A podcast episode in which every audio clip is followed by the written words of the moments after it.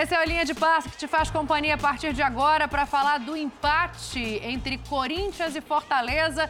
Corinthians jogando em casa, agora a vantagem é do Fortaleza no jogo de volta. Dá para se colocar assim? É o que a gente começa a desvendar agora com os nossos comentaristas aqui: Léo Bertozzi, Elton Serra, Vitor Birner, Pedro Ivo Almeida, todos apostos para a gente falar dessa partida. Birner, vou começar com você. Quero as tuas impressões desse jogo entre Corinthians e Fortaleza. Tudo bem, Dani? Boa noite a você, ao Elton, ao Léo, ao Pedro, aos fãs e às fãs do esporte.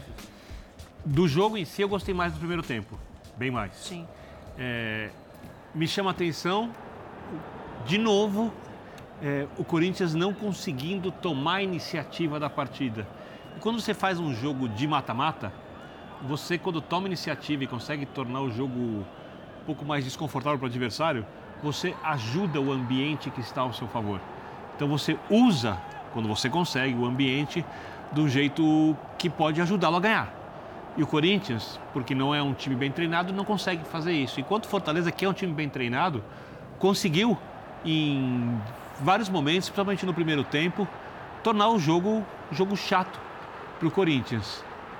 Porém, é, deu muito espaço deu muito espaço pelos lados. O que o Fortaleza conseguia fazer bem feito com a bola, não conseguia quando precisava recompor, quando o Corinthians conseguia essa transição à frente. E aí tem o gol, que eu tenho que citar do Yuri Alberto, porque é um jogador muito criticado, que não faz uma boa temporada, mas eu vou repetir aqui mais uma vez.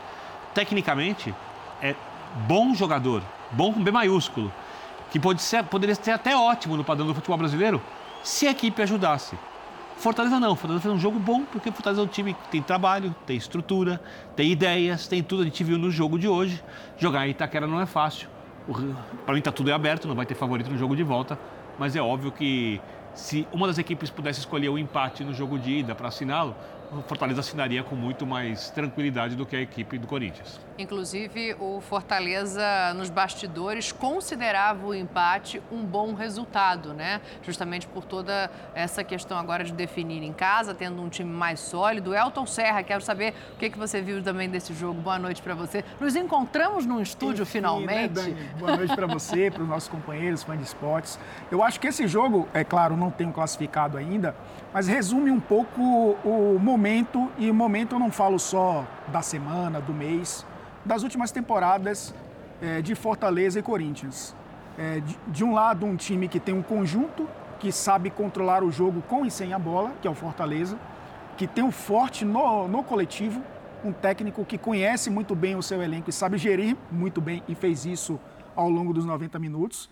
E do outro lado, um time que não consegue ter uma identidade, né, desde o início da temporada, e que quando a bola cai no pé de um cara que é diferente, ele decide, que é o Renato Augusto. Então o Corinthians depende muito de um jogador hoje para ser efetivo, e o Fortaleza depende de um conjunto que funciona. No futebol, normalmente, o coletivo vence o individual. Sim. O individual potencializa o coletivo. É, não acho que o Fortaleza é favorito no jogo da volta. Para mim está 50 a 50. Mas tende a ser o time que o conjunto funciona melhor que vai chegar à decisão da Sul-Americana. E nesse momento, para mim, o Fortaleza tem um conjunto muito melhor do que o do Corinthians. Pedro, Léo, já escuto vocês, porque Yuri Alberto fala na Neoquímica Arena, ele é autor do gol do Corinthians nesse jogo de hoje. Vamos lá. Cara, é claro que definir é, uma semifinal fora de casa, mas é, é difícil, mas graças a Deus conseguiu um gol para minha equipe aí, a gente conseguiu um, um grande empate. Acho que seria muito difícil ir para lá com resultado negativo. Então, agradecer a todos a equipe aí, mais um gol, graças a Deus, agradecer a minha família também. Acho que a gente pode descansar bem essa semana agora, que lá a gente sabe que vai ser um jogo bem difícil, se Deus quiser a gente vai sair com a vitória. Como é que foi o lance do gol e esse empate para buscar agora essa vaga para a grande decisão jogando fora de casa? Como é que vai ser isso? É, foi uma jogada ali do Renato, belo passe do Renato ali, eu fiz um, um, um facão curto. Graças a Deus encaixei o chute cruzado ali, então glória a Deus por esse gol. E a gente sabe que vai ser lá, vai ser um jogo difícil, vai estar muito quente, mais quente que aqui hoje. Mas a gente vai, a gente vai firme, se Deus quiser, a gente vai passar para essa final. Acho que fizemos um grande jogo contra um grande adversário que é o Corinthians, ainda mais dentro de casa, dentro da arena, tem grandes jogadores. Fizemos um jogo compacto, saímos na frente. Infelizmente, tomamos um empate ali, mas com um jogo muito equilibrado, um jogo muito disputado. Acho que agora é levar para nossa casa com muita humildade, muito pé no chão, respeitando a equipe adversária, mas sabendo também que vamos estar diante da nossa torcida, que é o nosso 12 jogador, é, e vai nos apoiar para, se Deus quiser, conseguir uma tão sonhada classificação para a final, que é o mais importante para nós. Qual o tamanho dessa vantagem? Cara, eu acho que nos torna uma vantagem, porque é, como para eles não foi aqui também, né? Foi um jogo equilibrado, são duas grandes equipes, dois grandes trabalhos. E então a gente espera fazer um grande jogo. Agora a gente tem um confronto difícil pelo brasileiro que é o Grêmio. É, trabalhar e, e, descansar durante a semana também, porque a gente sabe que esse confronto define muito pra gente. É o nosso sonho chegar nessa final da Sul-Americana. Vamos trabalhar com muito pé no chão e muita humildade para, se Deus quiser, conseguir diante da nossa torcida esse grande feito. Então... Tá aí, um jogo equilibrado. Primeiro tempo eu achei melhor do que o segundo. É, a estratégia do Fortaleza parece funcionar melhor, já que amorna ali o segundo tempo, Pedro. Mas quero saber, dá para a gente definir quem jogou melhor os 90 minutos hoje? Tudo bem, Dani? Um beijo a você, Léo, Elton, Berner, o fã de esporte ligado com a gente o dia inteiro na transmissão. E agora eu acho que dá para a gente dividir, porque no primeiro tempo eu vi mais jogo do que exatamente no segundo. É nem que a gente gostou, não de preferência, mas eu vi mais jogo. E acho que o Fortaleza, inclusive, jogou pouco tempo. O Fortaleza, o Elton fala em identidade, em saber como se comportar em diversos cenários do jogo. Só que hoje eu vi ele sabendo se comportar em um cenário específico. Quando ele sobe, quando ele aperta, quando ele se movimenta, quando ele confunde a zaga do Corinthians, quando ele aproveita os espaços que, as, que a zaga do Corinthians tão festejada em outros tempos dá no escanteio, vai muito além de discussão, de empurrão, não, é mais um buraco ali na defesa do Corinthians. O Zé Wellison, muito bem no jogo, aproveita. Só que achei um recorte muito pequeno de jogo. Aí o Fortaleza recua. E aí convida demais um Corinthians que, ainda que não seja organizado, em algum momento vai ter a qualidade do Fagner. Vai ter a qualidade ainda maior do Renato. Vai ter um bote errado de uma defesa do Corinthians e vai ter o Yuri fazendo aquele facão atacando espaço para receber. E aí finaliza. E aí o jogo fica muito mais é, positivo naquela reta final de primeiro tempo para o Corinthians. Não exatamente por organização, mas por um volume de um Fortaleza que se retraiu. E aí teve problemas. Problemas para marcar. Então, esse empate no segundo tempo que o Fortaleza dá a entender ali que controla, que segura, que espera para o jogo da volta, tem muito mais a ver com a dificuldade que o Fortaleza identificou no final do primeiro tempo. Porque o Fortaleza, querendo jogar, tal coletivo, tal identidade, ele tem mais a oferecer de riscos ao Corinthians do que o Corinthians oferecer de risco ao Fortaleza. Por isso que eu não sei exatamente se tem muito essa coisa de favoritismo, mas eu confio mais no Corinthians ou no Fortaleza, desculpa, fazendo resultado no Castelão do que exatamente um Corinthians fazendo resultado no Castelão. Não imagino um Fortaleza retraído, onde ele teve problemas, esperando o Corinthians vir para o jogo na partida de volta. Não imagino. Imagino o Fortaleza querendo aproveitar o que ele vai ter na volta, que é o seu ambiente. Sim. E o Castelão tem um ambiente muito interessante. Ah, o Fortaleza. E aí o Fortaleza, quando pressiona, quando sobe, ele causa muitos problemas para um time que tem problema de compactação defensiva, de saída de bola, de intensidade na marcação quando é pressionado, de ficar naquela de dar chutão, dar chutão, dar chutão para o Alberto, que não é exatamente um cara de fazer uma parede ali, ele precisa, precisa muito mais ter a bola para atacar um espaço como ele fez no lance do gol. Então, acho um cenário minimamente mais favorável ao Fortaleza no segundo jogo. Agora, entender o comportamento. Durante todo o dia hoje a gente falava de comportamento. Eu gostei do comportamento da Fortaleza no início do jogo, mas não entendi exatamente por que retraiu tanto depois do gol marcado. É claro que é fácil a gente falar, a explicação tem, o Corinthians também tem um volume em casa, uma necessidade de resposta ali. Acho que a gente precisa tocar num assunto de um lance com 30 e alguns minutos ali, que o Fortaleza poderia ter feito um segundo gol, que eu acho que é uma disputa de bola que é pênalti, então também condiciona. Não é que empatou por isso, só que eu acho que é alguma coisa que poderia ser falado. O Fortaleza não só se retraiu, ele se retraiu e em algum momento tentava escapar. Tanto que a roubada do Fagner para o gol é um contra-ataque, né? Quase que um contra-ataque, uma retomada da escapada. O contra-ataque do contra-ataque ele acelera com o Renato e sai o gol. Acho o cenário um pouco mais favorável ao Fortaleza para a volta, visto que o Corinthians não consegue fazer. Agora, a entender também o comportamento com o Fortaleza lá. Se um tempo hoje entrou ali naquilo que você trouxe do empate estava bom, em alguns momentos retraiu demais, ficou mais favorável ao Corinthians, então também começou a segurar, se é que a gente pode dizer assim. Léo, fica à vontade para dar teu boa noite, trazer já o teu ponto de vista para o debate também. Tudo bem, Dani? Boa noite. Boa noite, companheiros. Boa noite, fã de esportes. É, eu também fiquei com essa sensação de que se o Fortaleza quisesse mais, ele podia ter conseguido.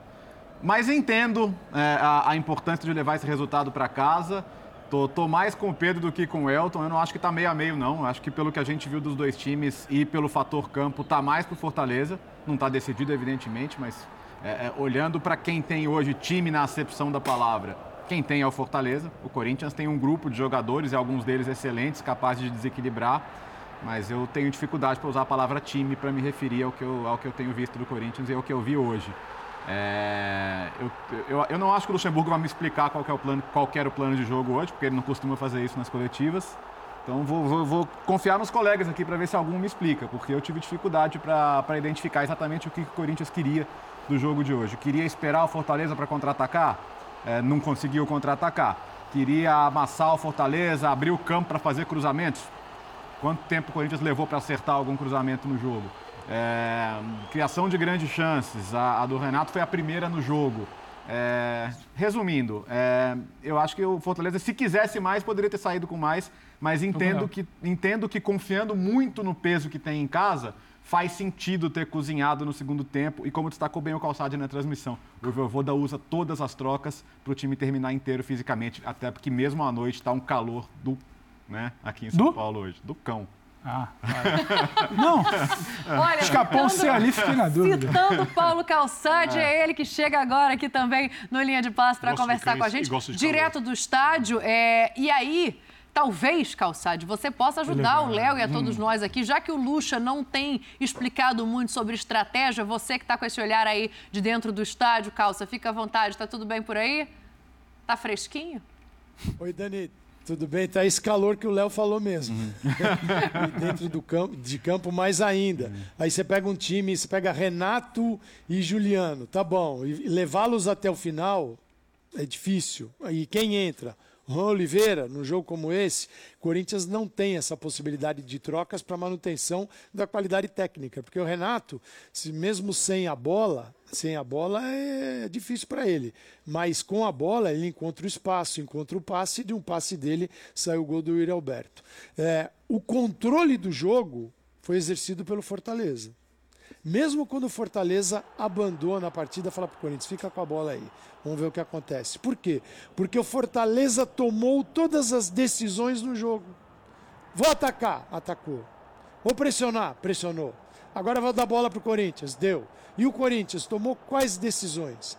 O Corinthians não teve. O Corinthians aumentou o volume de jogo dele no momento que o Fortaleza entregou a bola.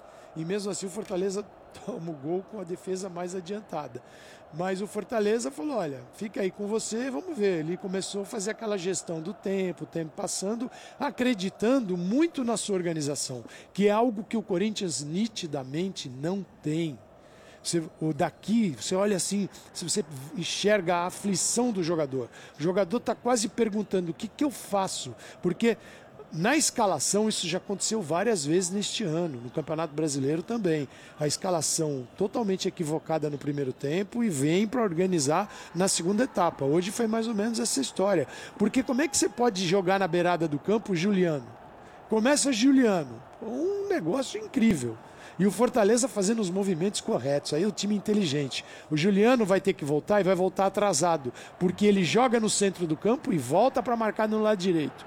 Então, esse caminho é de um retorno mais lento. O que, que fazia o Fortaleza? Pega o Fagner, traz para dentro do campo, Guilherme arrasta, o Bruno lateral passa e cadê o Juliano para marcar o Bruno? Tá vindo de longe. Então o Fortaleza é muito inteligente, soube manejar o Corinthians. Só que o Fortaleza chegou uma hora que desistiu. Se eles continuam se impondo com mais posse como tinha em intensidade, poderia ter vencido o Corinthians aqui.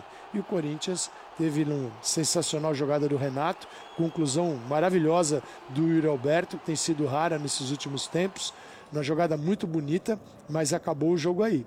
Então o Fortaleza leva para leva para casa, para o seu estádio, para o Castelão, aquilo que imaginou.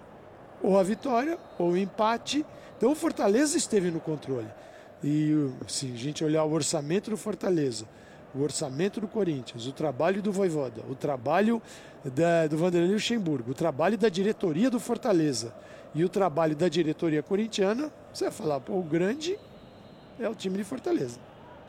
Perfeito. Que o Corinthians é impressionante como o Corinthians desperdiça dinheiro, talento e tecnicamente falando, no jogo, do, se daquilo que o treinador é responsável, não dá para acreditar que o Luxemburgo faça as coisas que ele anda fazendo com o Corinthians.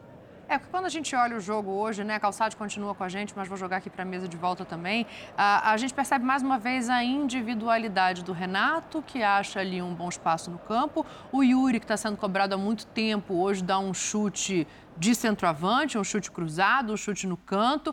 E do outro lado, eu consigo entender por que, que o Fortaleza segura o jogo, porque a decisão é na casa dele. Sim. O que eu não consigo entender e perceber é essa estratégia. Como o Corinthians vai jogar agora fora de casa? Essa é a grande questão. Primeiro, só para chamar atenção, no gol, Estamos aqui há meses tem nessa, né? três momentos de individualidade especial. Fagner. O do Fagner, Sim. que o Elton chamava atenção lá, momentos, lá né? no, quando a gente assistiu o jogo na redação. É, estava ali por acaso, por circunstâncias de jogo. Não é que o treinador pediu para o Fagner vir O, construir bo pelo o bote meio. no corredor central não é exatamente uma orientação ao Fagner, né? Isso, e, você, e se fosse uma coisa pensada, teria se repetido como método no jogo e não aconteceu. Uhum. Aí, depois do Fagner conseguir limpar a jogada, ter o passe, muito bem executado do Renato, e tem a jogada do Yuri, que é uma jogada difícil. Sim. Não é uma jogada fácil, a condução de bola e a finalização. E a melhor é a característica circunstância. dele, né? Essa bola Sim. em profundidade para ele chegar. Lembra um pouco, não na finalização, É. mas o arranque, o gol da semifinal da Copa do Brasil ano passado contra o Fluminense, quando ele serve o Renato. Justo. Para fazer assim, um arranque mais ou menos parecido ao do Corinthians sob o comando do Vitor Pereira. Então são três momentos de individual- de individualidade especial. O Fortaleza pode ter esses momentos de individualidade, mas o Fortaleza não pode ficar esperando isso acontecer, senão ele não vai chegar na semifinal da Copa Sul-Americana. E no jogo de volta, como você falou, o Corinthians precisa apresentar uma ideia. Que ideia? Qual foi a ideia do Corinthians contra o Estudiantes no mata-mata? Qual foi a ideia do Corinthians contra o Newell's fora no mata-mata? Qual foi a ideia do Corinthians contra o São Paulo no mata-mata? O Corinthians não apresenta uma ideia capaz de falar que vou propor o jogo, vou fazer valer a qualidade individual dos meus jogadores. Vou atacar do jeito que o time do Fortaleza fique desconfortável e eu ter a capacidade de recomposição rápida ou de pressão em saída de bola muito bem executada, atuando fora de casa. O Fortaleza não tem isso. O Corinthians não tem isso. O Fortaleza tem. O Fortaleza não tem o Renato Augusto. O Fortaleza não tem o Yuri Alberto. Tem bons jogadores. Mas não tem esses jogadores que podem fazer a diferença. Não tem jogadores com experiência em decisão, como são o Fagner, como são o Cássio, como o Fábio Santos, jogadores muito vencedores, que mesmo os laterais não vivendo o melhor momento de suas carreiras, eh, ainda são jogadores que entendem e conseguem lidar com esse momento de pressão Não, não vão sentir o jogo. não vão sentir o jogo negativamente. Porém, o Fortaleza tem uma coisa que para mim é muito clara, até na entrevista. Isso fica, parece que fica, passa um pouco batido. O Corinthians quer ganhar a Sul-Americana, mas o Corinthians está ali jogando como se fosse sobreviver a cada partida, a cada fase. O Fortaleza parece que joga o jogo da vida. Mas, mas é, é o, o aspecto, para mim, que, que, que deixa o 50-50, até é, é, rebatendo aqui o que o Léo falou, aliás, complementando, porque tem, tem ideias parecidas. Eu estou no 50-50 também é, com você, é- tá? é justamente o retrair do Fortaleza, para mim, também é muito de você olhar cada jogo do Fortaleza agora, é o, é o maior jogo da história. Sim. O Fortaleza joga é, esse jogo de hoje como o maior jogo da sua história.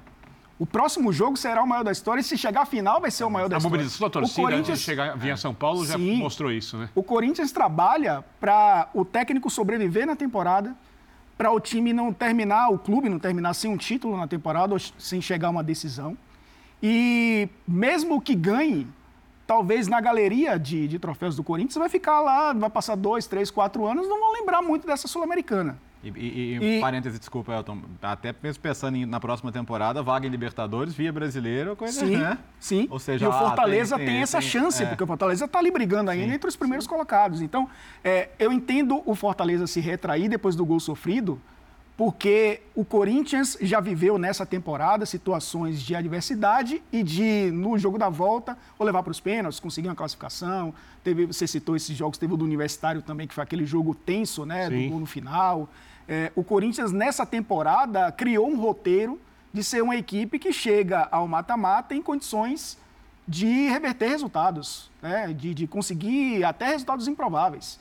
E o Fortaleza vive aquele, aquela situação de jogo a jogo construir o- a sua história né? dentro do futebol brasileiro. Se- ser- será espetacular o Fortaleza chegar à final da Sul-Americana e, para mim, chegaria até favorito, né? se a gente for olhar o outro lado. Agora, é, Olha, se a gente. O 50-50 tem de um time que está entendendo, está ganhando casca, e de outro que está acostumado a viver essa situação. Isso é uma coisa muito curiosa, porque quando você fala sobre a importância, e parece que a, não precisa ser falado isso, mas a torcida, os jogadores, o Voivoda e a diretoria, o presidente Marcelo Paz, quando você pensa as etapas todas vencidas pelo Fortaleza, desde o Rogério, aos acessos, a classificação a Libertadores, aos jogos contra o River, a chegar à segunda fase de Libertadores, parece que se você ganhar a Sul-Americana é como se você tivesse mais um passo à frente. Uhum. É como se você vencesse mais uma etapa. Para o Corinthians, eu acho que o Sul-Americana é bem importante, tá? O Corinthians tem um título de Libertadores, um título de Recopa. Então, ganhar mais o título continental é importante. Mas eu acho que é meio que fruto... É um alívio. É, é um alívio. É o que Não sobrou, é... na verdade, né? É, é pouco. O é o que sobrou na temporada. Eu, eu, eu acho importante, mas ao mesmo tempo eu acho pouco porque o torcedor sabe que o time tem que jogar de outro jeito. O Corinthians. O... É, parece que tem uma coisa ali que vai além só do resultado. Sim. O Corinthians caiu ali, né? O Corinthians caiu ali. Ele caiu. Não era a competição que ele desejava no início do ano, ele caiu da competição mais importante para menos importante. Ele na repescagem. Foi o único brasileiro institu... que não passou da fase de grupo. Institucionalmente, ele não sabia se ele queria estar ali. Nas oitavas também ele tinha dúvidas, até que nas quartas a Trave e o Cássio apresentaram que ele poderia estar na semi. Fortaleza, como disse o Elton, dá a vida para estar ali. Então, a diferença de quem trata aquele prato de arroz de feijão... da Libertadores também, mas não foi para a fase de. Libertadores. E, e... Mas, é, mas é o tal do processo. Ano é. passado, ele vai para a Libertadores, ele negocia um começo ruim de brasileiro, porque vai ao mata-mata, depois ele se recupera no brasileiro. Mantém Esse o seu ano, treinador Você está na pré-Libertadores não passar que teve muitas estar na Sul-Americana, você vai tratar a Sul-Americana como algo grande, porque dentro da sua história, da sua realidade, é algo grande e pelo que você investe, que é muito diferente, muito melhor do Corinthians. Então, tudo é tratamento. E aí a gente pode até bater nisso. Aí eu concordo com o Elton que ele sabe porque ele recuou. Eu só acho que recuou demais, vendo que não estava dando certo. Então, acho que isso tudo difere bem. E aí a gente vai levar. Hoje o Corinthians igualava um pouco mais pelo ambiente e, por, e, pelo que o fora de campo, não exatamente a ausência de trabalho, poderia impactar. Só que eu acho que ele não consegue igualar lá e o Fortaleza lá, ele amplia um pouco. Primeiro que ele sabe o que fazer em campo. Ele sabe muito mais o que fazer em campo. Se o Voivoda tiver uma ideia e pedir que os jogadores executem essa ideia, você tem muito mais confiança que ela vai ser bem executada. Perfeito. Se o Luxemburgo tiver uma ideia, vai ser algo novo, porque até agora ele não teve uma ideia sim. exatamente. E você não sabe se vai ser bem executado. E tem todo um ambiente de Castelão e tem sim uma pressão para o lado do Corinthians, que é uma pressão muito mais, digamos, negativa do que a, a ansiedade em fazer história do Fortaleza. Fora um ano de eleitoral, casa, né, também. No, no, no, colo da sua torcida que o abraça e que o conduz. Então acho que isso torna o cenário um pouco mais favorável. Mas vamos Deixa eu voltar no né? calça, até pegando esse teu gancho, porque é, por mais que exista uma ideia nova, calça, uma ideia nova também requer trabalho, também requer tempo. E se o Luxemburgo, por acaso, achar essa solução agora, ele não vai ter a solidez que o Voivoda tem. É só a gente olhar para trás, né? Entender quantos técnicos esse Corinthians teve no período em que o Voivoda foi amadurecendo à frente desse Fortaleza. Então é isso. É um Fortaleza que já está fazendo história e pode ter essa história coroada contra um projeto que foi buscando caminhos ali sinuosos, virando nas curvas sem saber exatamente o que estaria na frente, calça. Acho que tem dois pontos aí. O primeiro é o dia a dia. Dia a dia, quem está lá dentro e vê, fala que não é legal. Né? E aí a gente vem para o jogo e comprova isso. Isso é, uma, isso é parte da história. A outra é a escalação. A escalação. A escalação de hoje, ela tinha uns buracos. E eles foram vistos. E você enxergava antes.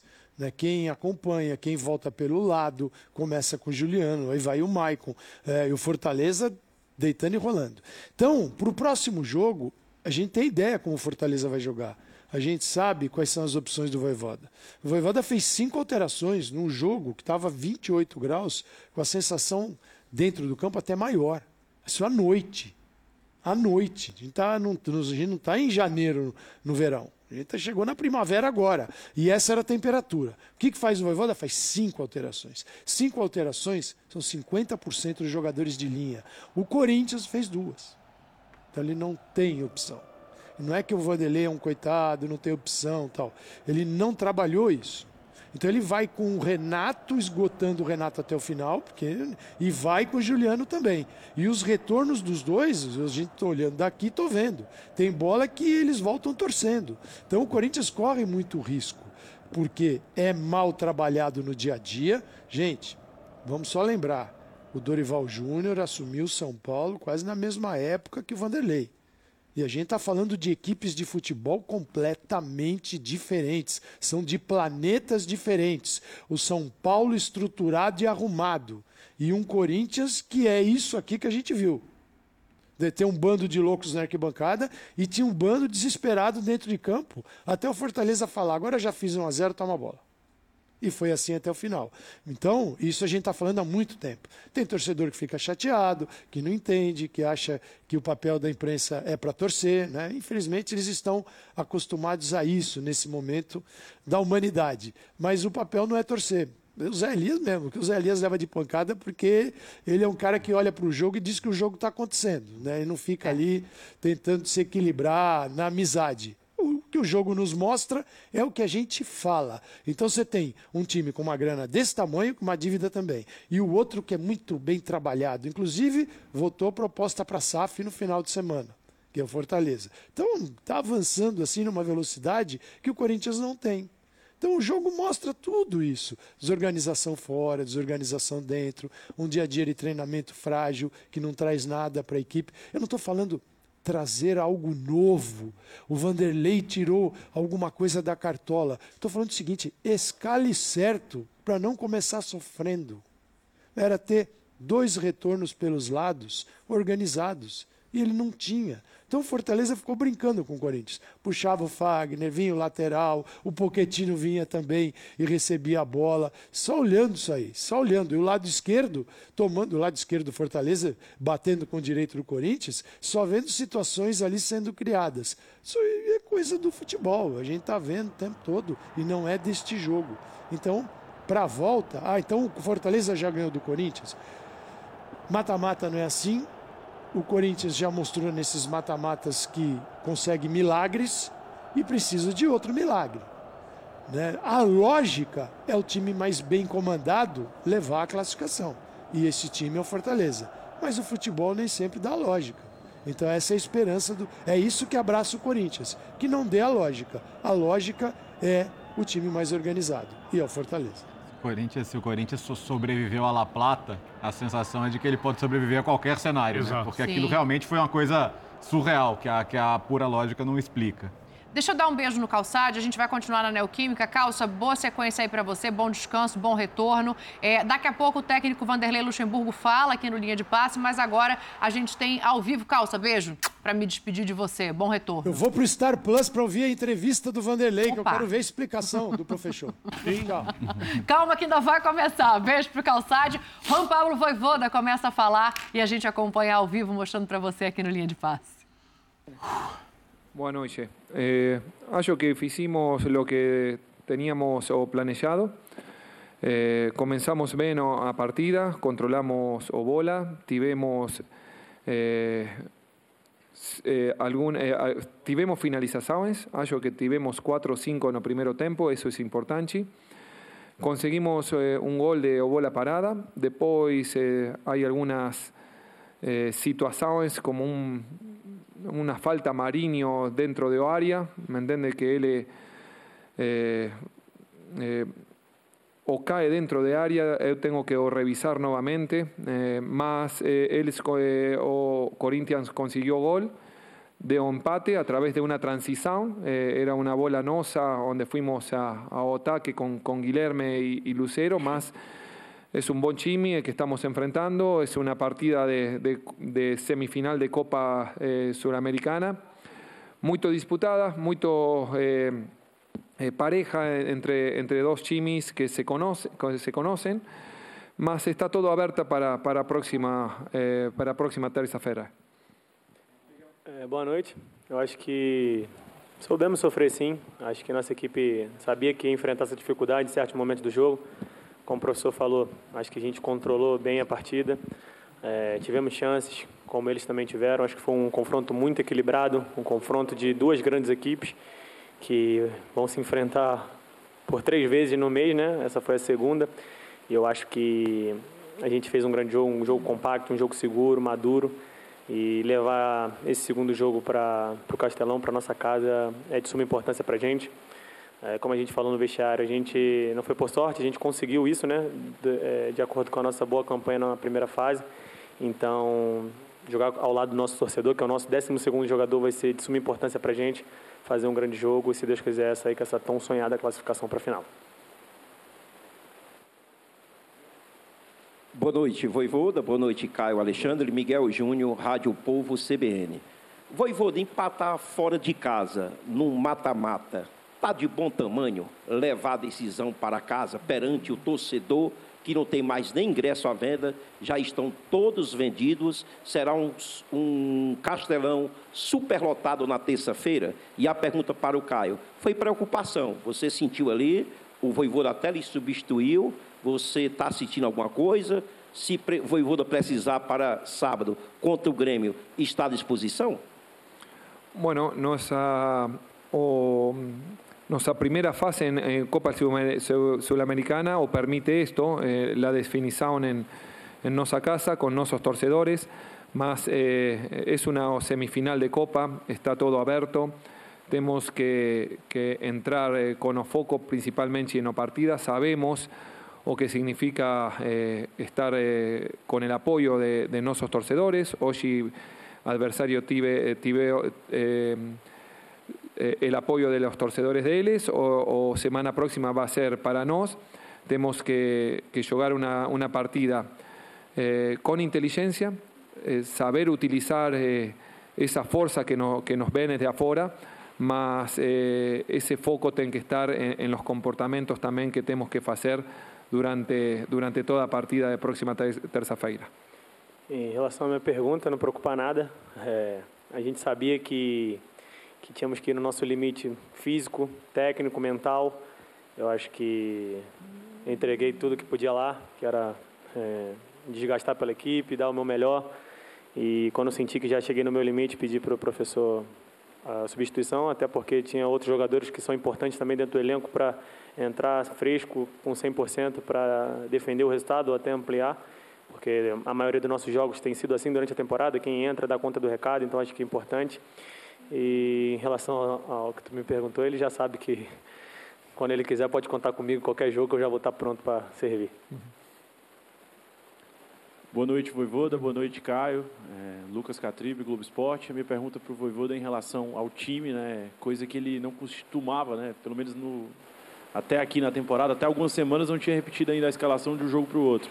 E esse é o terceiro confronto com o mesmo time, né? Você encontrou talvez o time ideal e o que, que você tem notado, tem, tem achado do desempenho? E para o Caio, eu queria saber, Caio, como controlar a ansiedade, né? Porque o torcedor lá, a gente já recebendo já mensagens, vendo toda a movimentação, né? Já está imaginando. Esse era o jogo mais importante da história do clube. Terça-feira já passa a ser o jogo mais importante e que o torcedor já está imaginando fazer aquela festa, possivelmente conseguindo, caso tenha a vitória, a classificação para a final da Copa Sul-Americana. Não liga aí. É, acho que a gente trabalha muito, né, cara? É, nosso mental é muito importante dentro do clube. A gente tem um trabalho tanto da comissão quanto nós, quanto da psicologia também, que passa muito para a gente uma tranquilidade para trabalhar, que a gente tem que estar tá pronto para esse momento de decisão. Eu acho que, como foi falado no vestiário, desde que a gente tem um sonho de se tornar jogador profissional, a gente tem que estar preparado para lidar com esse momento. Acho que esse momento é, é muito gostoso você viver isso. Aí eu até estava comentando com o Pacheco antes da gente entrar em campo. Eu falei, cara, é, quem não sente isso aqui não está sentindo algo diferente na vibração de jogar esses jogos assim. É, tem alguma coisa diferente, sabe, de jogar assim num estádio cheio, uma atmosfera maravilhosa. Eu acho que na terça-feira que vem vai ser o jogo mais importante do nosso ano, é, acho que da história do clube também para conseguir essa tão sonhada classificação. A gente sabe da dificuldade que vai enfrentar lá, mas é controlar essa ansiedade, trabalhar essa semana, descansar também, que é importante, pensando no Grêmio, que é um adversário difícil, porque, como o professor também sempre fala, para a gente desfrutar de uma competição de Sul-Americana, a gente tem que estar bem no brasileiro para que isso possa acontecer. Então, acho que o controle dessa ansiedade, esse emocional é tão importante quanto para a gente.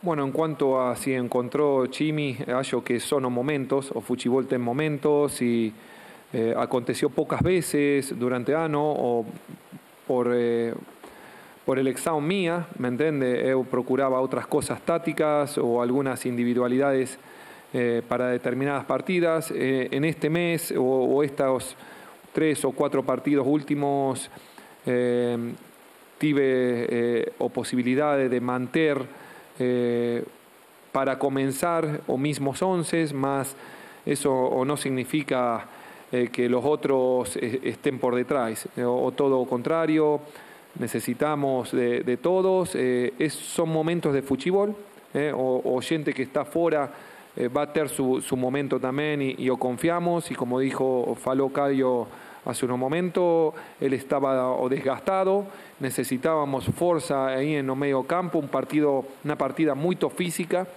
necesitábamos ese recambio, o fuchibol actual eh, necesita esa, esa intensidad, entregar todo, ir hasta o límite siempre, porque con las cinco mudanzas que, que podemos obtener, eh, es eso, es entregar todo porque eh, hay jugadores eh, que, estamos, que están preparados para, para comenzar y si no es comenzar, para ayudar en el momento que sea. Oi, Voivoda, sou Dengue Santiago do Sistema Verdes Mares, da Verdinha. Tá aí, olha, alguns pontos importantes. Léo, você estava com a palavra, eu vou te devolver, mas ele dizendo ali, né, que o plano foi cumprido, era o que ele esperava dessa partida. É, e eu vejo uma leveza quando o Caio fala assim, é, é o jogo mais importante, mas ao mesmo tempo a história já está feita mais uma vez pelo Fortaleza. E né? sabe de onde vem essa confiança? Na, na, na convicção do que foi treinado. Né? É, você prepara no dia a dia, no CT, você vai para o campo, você sabe o que você tem que fazer e você sai com a sensação muito tranquila de que se não, não foi o suficiente o que você fez, é porque não foi o suficiente mesmo, sabe? Porque não dá para falar que a preparação não foi a ideal, de que o esforço faltou, de que alguma coisa faltou. Quando o Birner mais cedo falava da todo o trajeto do Fortaleza a partir dos acessos, o trajeto que levou aos acessos, né? O torcedor, o torcedor que vai estar lá semana que vem vai lembrar de cada decisão de Série C, ano após ano. Sete anos. Que, sete anos que o time fazia Batendo a melhor trave. campanha, que batia na trave, que não Sim. subia, sabe? É, esse foi um torcedor forjado na- na- na- em algumas decepções doídas, porque você tinha que começar tudo de novo no outro ano e remar, e remar, e remar, e remar, e remar. Então acho que é, esse filme que vai passar na cabeça. Os jogadores, claro, não estavam durante todo esse período, mas o torcedor estava. E o torcedor faz parte desse jogo. O torcedor é uma parte fundamental desse jogo. Então eu não, não tenho dúvida de que um, parte dessa, dessa convicção de que o, o, o seu papel vai ser feito é o que faz estar todo mundo muito tranquilo. E, e- e acho que a coletiva passa muito isso. O Voivoda explicando que quem, quem vem do banco sabe que não é menos importante que quem começa. Né? Não é, Birner? Sabe que eu tô curioso, Léo? Eu tô muito curioso, estou esperando as, as entrevistas do Corinthians, porque o tratamento Já, já. dado pelo técnico, pelo Voivoda, pelo Caio, pelo Fortaleza, é um tratamento muito especial. Sem dúvida. nas palavras para o jogo. É, desde a, qu- quando o jogador fala, adquirimos a chance de decidir em casa pela nossa campanha melhor. Né? Jogar diante do nosso torcedor. Quem não sente um jogo desse, a gente quando sonha jogar futebol. Eu estou esperando, eu tô esperando para ver o tom das entrevistas do Corinthians, porque eu desconfio que não vai ser igual. Eu desconfio que não vai ser igual. E eu vou repetir. Eu sei que para o Fortaleza, o Corinthians é um gigante do futebol. O Fortaleza é um grande. Não são equipes historicamente do mesmo tamanho. Porém, o título sul-americana, que é mais importante para o Fortaleza que para o Corinthians, também tem importância para uma temporada ruim do Corinthians, para a vaga na Libertadores, por ser um título continental, porque dá respeito na América do Sul e é citado pela imprensa fora de todos os outros países. Então, me parece que, e aí não é desprezo à Sul-Americana, é a incapacidade de ter isso que o jogador do Fortaleza, que o técnico fala, de uma ideia de jogo, de saber como ganhar. Gera uma expectativa no Corinthians e fala: vamos ver o que vai ser. Nós não temos nenhum controle, futebol não permite controle pleno da situação, como parece que o Fortaleza tem, que Fortaleza tem quando ele pensa no que ele vai fazer para ganhar o jogo. O Corinthians acaba o jogo hoje, acho que não vai saber. Vamos saber agora, Tô pelo curiosíssimo. menos, o tom da entrevista. Porque quem manda aqui é você, Vitor Birner. Não, isso, Luxemburgo eu- eu chegou você que é acompanhado do Yuri Alberto para a entrevista Daniela, coletiva. você a gente manda. volta ao vivo na Neoquímica Arena. Boa noite, Vanderlei. Boa noite, Yuri. André Galvão, SBT. É, é, Vanderlei, foi um jogo em que o Corinthians teve mais posse, né? O Corinthians não sofreu tanto defensivamente. Acho que o Fortaleza teve uma ou outra oportunidade, mas em nenhum momento o Corinthians foi sufocado, tomou pressão, nada disso. É, mas, por outro lado, também o Corinthians não conseguiu pressionar tanto assim a equipe do Fortaleza. Um jogo com cara de decisão mesmo, né? É, eu queria saber se era exatamente isso que você imaginava quando você projetou hoje a sua equipe e, e por que a decisão de fazer apenas duas alterações durante o jogo? É, boa noite a todos.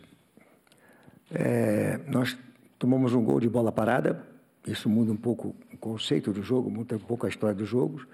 No jogo nós tínhamos posse de bola, tínhamos domínio, né? Mas um pouco de falta de contundência.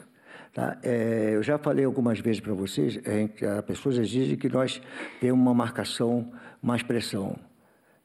Nós temos uma equipe que ela tem que ter mais posse de bola do que uma marcação-pressão. Uma marcação vai ser com posse de bola. Né?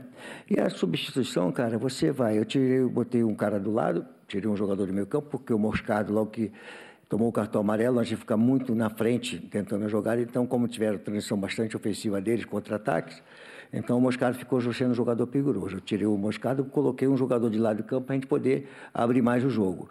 Mas se você pegar, por que, que eu não fiz as duas, as três substituições? Porque eu não vi o Fagner jogando bem, o Fábio jogando bem, é, se defesa bem centrada, e os dois jogadores de meio campo, mais o Renato, que é um jogador que, gente, próximo do gol, ele pode decidir como deu o passe para o Yuri, e o Maico e o Juliano jogando bem com a posse de bola, não tinha por que tirar, só porque a terceira substituição, a quarta substituição, a quinta substituição. Eu achei que estava mesmo... É, é, 90 minutos né, jogando, eu achei que nós quando eles tinham a posse de bola, eles, a bola estava saindo com direção deles, né? Então acho que é, foi um jogo que foi muito, muito igual. A gente, nós tivemos uma posse de bola, vai ser um pouco de contundência, poderia ser um pouco mais contundente. Luxa, boa noite. Luan Siqueira, Rádio Craque Neto. É, hoje a gente teve mais de 42 mil pessoas aqui no estádio, né, uma festa na recepção do ônibus do lado de fora também. É, e dentro de campo, o Corinthians talvez não tenha mostrado aquilo que o torcedor esperava, tanto que, que o time saiu até um pouco vaiado. É, esse time do Corinthians entrega pouco para a festa que essa torcida faz na arquibancada e hoje até fora dela, Luxa?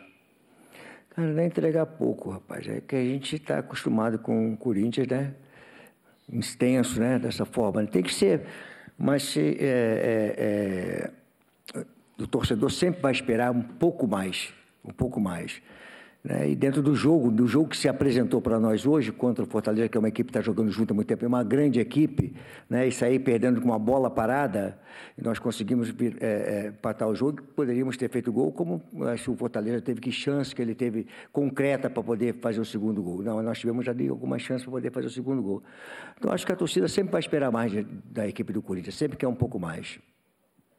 Vanderlei, boa noite. Marco Belo, Rádio Transamérica. Eu vou em cima dessa última pergunta das vaias do torcedor, só que você já respondeu, eu vou pelo lado contrário. Corinthians está jogando bem? Corinthians é um time que hoje merece ser aplaudido pelo torcedor? Cara, o torcedor do Corinthians sempre abraçou o Corinthians, né? Sempre abraçou. Então a gente é, é, é, é entende que o torcedor não está gostando da atuação, mas ele sempre abraça, né? Sempre foi dessa forma, né?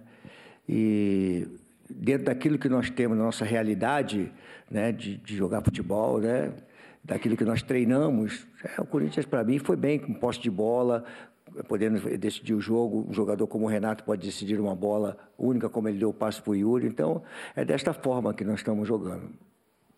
Wanderlei, boa noite. Rafael Esgrilles, Energia 97.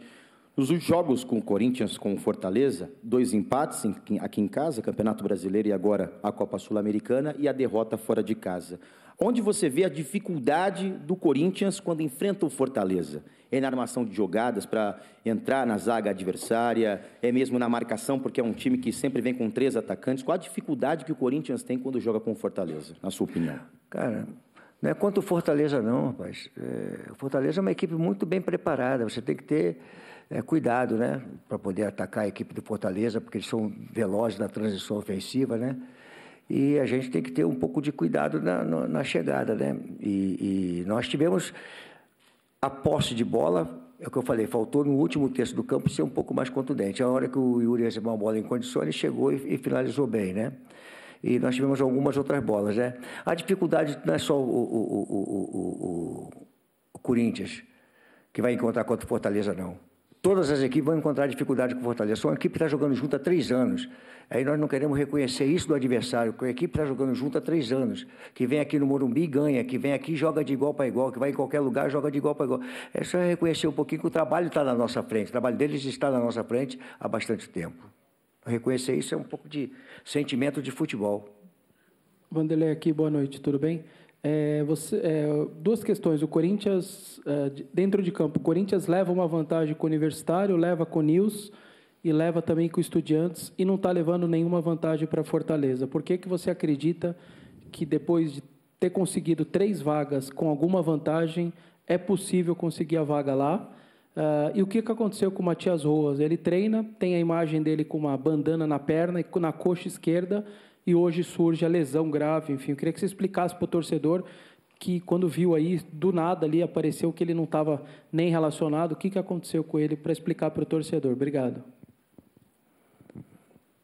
É. O Matias não veio para o jogo porque o departamento médico vetou. Simples assim. Nós tínhamos lá um treinamento ontem para o jogo de hoje simples. Ele não vê o jogo. Quem é que iria deixar o Matias fora do jogo se ele não tivesse uma lesão? Então ele teve uma lesão e ele não veio para o jogo. Simples, futebol. Ele apareceu no treinamento, treinou, mas não teve condição de vir para o jogo. Essa é a realidade. Não tem nenhuma coisa mágica em, em cima disso aí. E a outra foi que, é, cara, nós não podemos esquecer a camisa que nós estamos trabalhando. É do Corinthians. Né? E tem história do Corinthians que é, de desvantagem na casa do adversário e conquistar, de estar com vantagem. Né? Então, acho, nós acreditamos que nós podemos conquistar a vaga. Né? Se nós pegarmos um jogo lá, né? nós tivemos praticamente erro individual, tivemos hoje uma bola parada de novo, né? uma bola parada. Então, nós temos condições de chegar aqui lá e terminar o jogo. Não termina em 90 minutos, termina em 180 minutos. Nós temos condições de poder ir lá conquistar o resultado. É o Corinthians.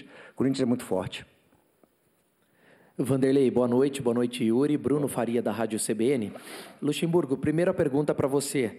É, no próximo fim de semana tem clássico e na próxima terça-feira tem o duelo da volta. É, o Corinthians muda o roteiro de dar a prioridade para a Sul-Americana, então queria saber se você pretende poupar o time no fim de semana, já pensando na decisão da próxima terça. E para o Yuri Alberto, o resultado hoje dentro de casa fica no 1 a 1 com um gol muito bonito feito por você. Queria saber se é uma vantagem ou desvantagem empatar o primeiro jogo em casa. Obrigado. Claro que a gente queria sair daqui com uma, com uma vantagem boa para nós, né? Mas a gente sabe que lá vai ser um jogo muito difícil também, vai estar mais quente do que aqui. Então, graças a Deus eu pude fazer um gol ali no belo passo do Renato. Teve mais uma grande jogada ali do Cássio, que o Cássio deu uma fatiada para mim, eu tentei o gol ali, infelizmente cheguei com a perna um pouco pesada por conta do calor. Mas eu creio que um 0 a 0 também é muito bom, né? Lógico que a gente estava com um resultado negativo e graças a Deus pude fazer o gol e a gente vai para lá com um resultado 0 a 0 um resultado igual, que se Deus quiser eu creio que a gente vai sair com a vitória e ir para a final que vai ser muito importante para nós nessa temporada. Obrigado. E a minha foi como é que é? Vanderlei, é, pensando, porque tem clássico no próximo sábado e ah, tá. aí tem decisão na próxima terça. O que, que você pensa, planejamento? Primeira coisa que nós temos que fazer é recuperar os jogadores do jogo de hoje, né? E prepararmos para o jogo de sábado contra o São Paulo, que é um clássico, e para o jogo de terça-feira. Vamos ver como é que vai fazer. Os jogadores ficaram bastante tempo é, aqui treinando. Eu tirei o, é, três jogadores ou quatro jogadores ficaram aqui treinando, alguns foram para a seleção dos seus países, né? Então é recuperar bem e vemos que nós vamos fazer no jogo de sábado e nos prepararmos para terça-feira jogar mais 90 minutos, que é uma possibilidade muito boa de chegarmos na final de competição. Luxemburgo, boa noite. Vinícius Bueno, da TV Globo. É, você há pouco fez elogios ao, ao trabalho do Fortaleza, né? essa continuidade de quase três anos. É, embora o time não leve uma vantagem para o jogo de volta, porque os dois é, acabaram empatando na ida. Por esse trabalho, esse conjunto de três anos e pela atmosfera do estádio, te pergunto se você entende que há algum tipo de favoritismo para o Fortaleza ou se não. E para o Yuri, por favor, queria te perguntar sobre a declaração que você deu agora, logo na saída do campo, depois do apito final. É, parece ter ido um pouco na contramão da atmosfera do estádio, que acabou vaiando. Você disse que abre aspas, conseguimos um grande empate. Você acha que empatar em casa foi um grande resultado, Yuri? Boa noite. De um jogo que a gente começa perdendo, acho que é um grande resultado. É, começando aos 25 minutos a gente tomar um gol de bola parada e logo em seguida, ainda no primeiro tempo, eu consegui fazer um gol ali e a gente ajustou bastante coisa também para o segundo tempo, graças a Deus ali. É, em cima daquela bola parada ali mesmo, tiveram outras no jogo, a gente já encaixou bem legal. Então, acho que ir para lá com 0 a 0 é melhor que um resultado negativo. Elogiar o time do Fortaleza, o seu treinador. Ninguém fazendo um trabalho três anos e, e, e, tu vê, sempre estão cada vez melhorando e, e, e conseguindo agora fazer resultados é, fora de casa, né? E eu, assim, meu, um dos grandes trabalhos meu, né, foi quando eu comecei na carreira com o Bragantino, que você chegava fora de casa, conseguia resultado, conseguia é, ganhar, conseguia ganhar dos grandes, né? E o Fortaleza, eu fiquei até, falei até antes na entrevista que é muito gostoso você ver o Fortaleza voltar para o cenário nacional e com um trabalho com o Rogério Ceni, que começou tudo com o Rogério Ceni, recuperação do clube, indo para a primeira divisão, podendo participar depois, agora o treinador dando continuidade há três anos. Então, é, mostra que é um trabalho é sequencial, você vai, vai crescendo com o trabalho a cada semestre, a cada ano, você vai crescendo com o trabalho. Está demonstrado isso. Então, acho assim que foi um, um jogo com um adversário difícil, de, de, de jogar, mas está em aberto, a decisão está em aberto.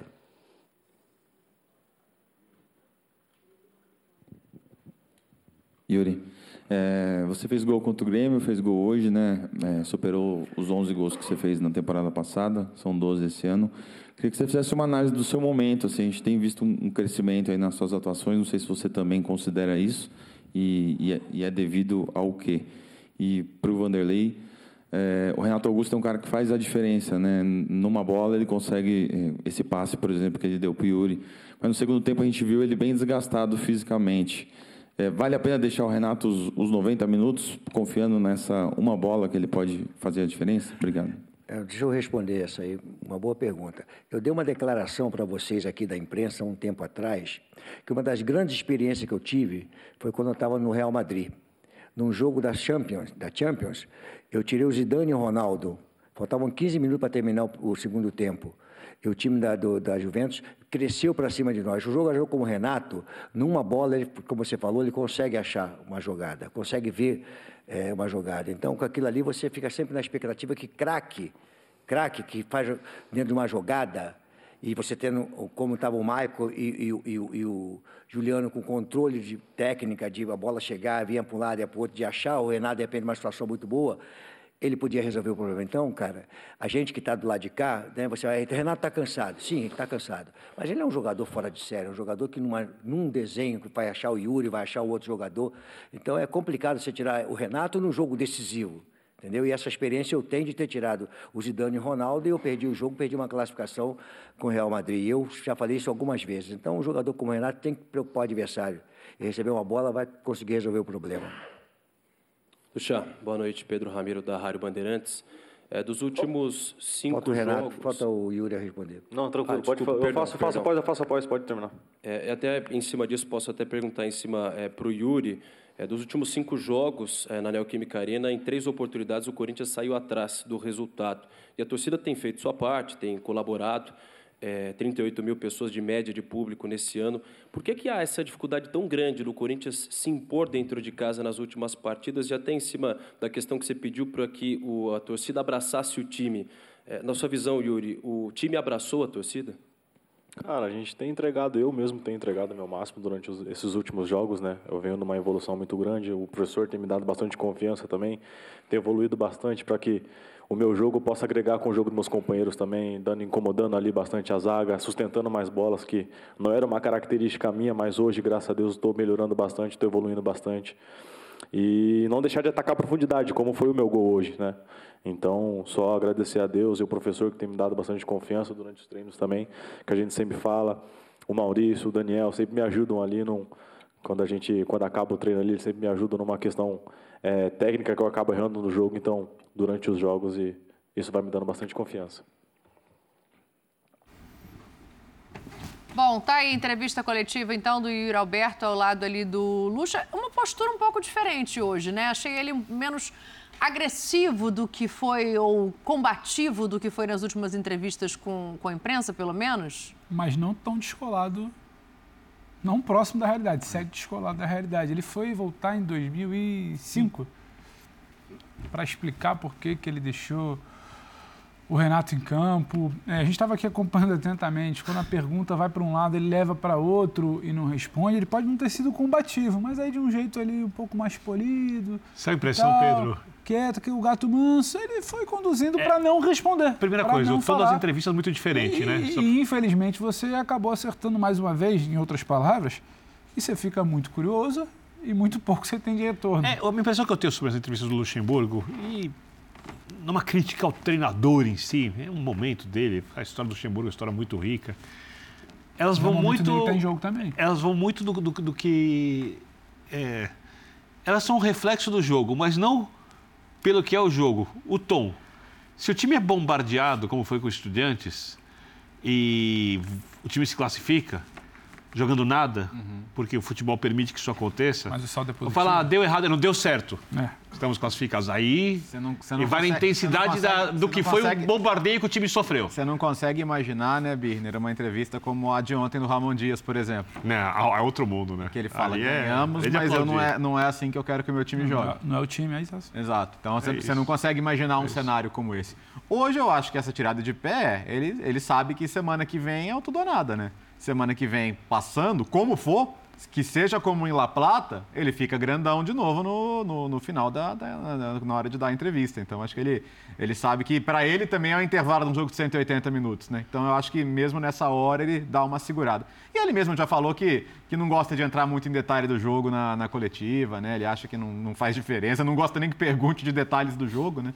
Então acho que foi mais uma, mais ou menos nessa direção. Quando o Yuri Alberto fala, dá a entender que foi um ótimo empate, É que isso, saiu foi- atrás e, e foi buscar, já dá muito tom do que foi um o jogo. grande né? resultado.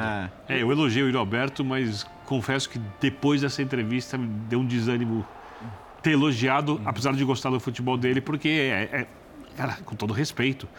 É o Corinthians jogando em Itaquera, diante da sua torcida, uma semifinal de torneio continental. Isso tudo devia ser muito diferente do que está sendo. Eu fico com a impressão que a- as coletivas do Luxemburgo é sempre é como se fosse o primeiro jogo do Corinthians nas mãos dele. É sempre uma, uma, uma nova coletiva. Não tem, não tem um histórico do que ele fez no time desde que ele chegou. Talvez por Parece que é o primeiro jogo. É, exatamente. Não tem uma sequência. É um raio-x é, do que é o Corinthians nas mãos do Luxemburgo. É, cada jogo parece o primeiro jogo. E ele não explicou, por exemplo, é, o Calçado tocou nesse ponto do Maicon funcionar como um, um meia pelo lado direito, é, o porquê do Maicon ali. Né, porque o time do Fortaleza, que ataca muito pelo lado direito, né, faz essa, o, o Tinga protege, mas é, existe o Pochettino ali para ser um jogador que vai de um lado ao outro, e o Marinho é o cara que ataca a profundidade, e o Luceiro não é um, um centroavante de ficar preso na área, também sai muito da área, sobrecarrega sempre o lado esquerdo da defesa adversária. Né? Tanto que hoje ele colocou o Wesley, eu entendi ele colocar o Wesley para, ao mesmo tempo, ser o cara, o ponta do um contra um, mas também ajudar o Fábio Santos na marcação.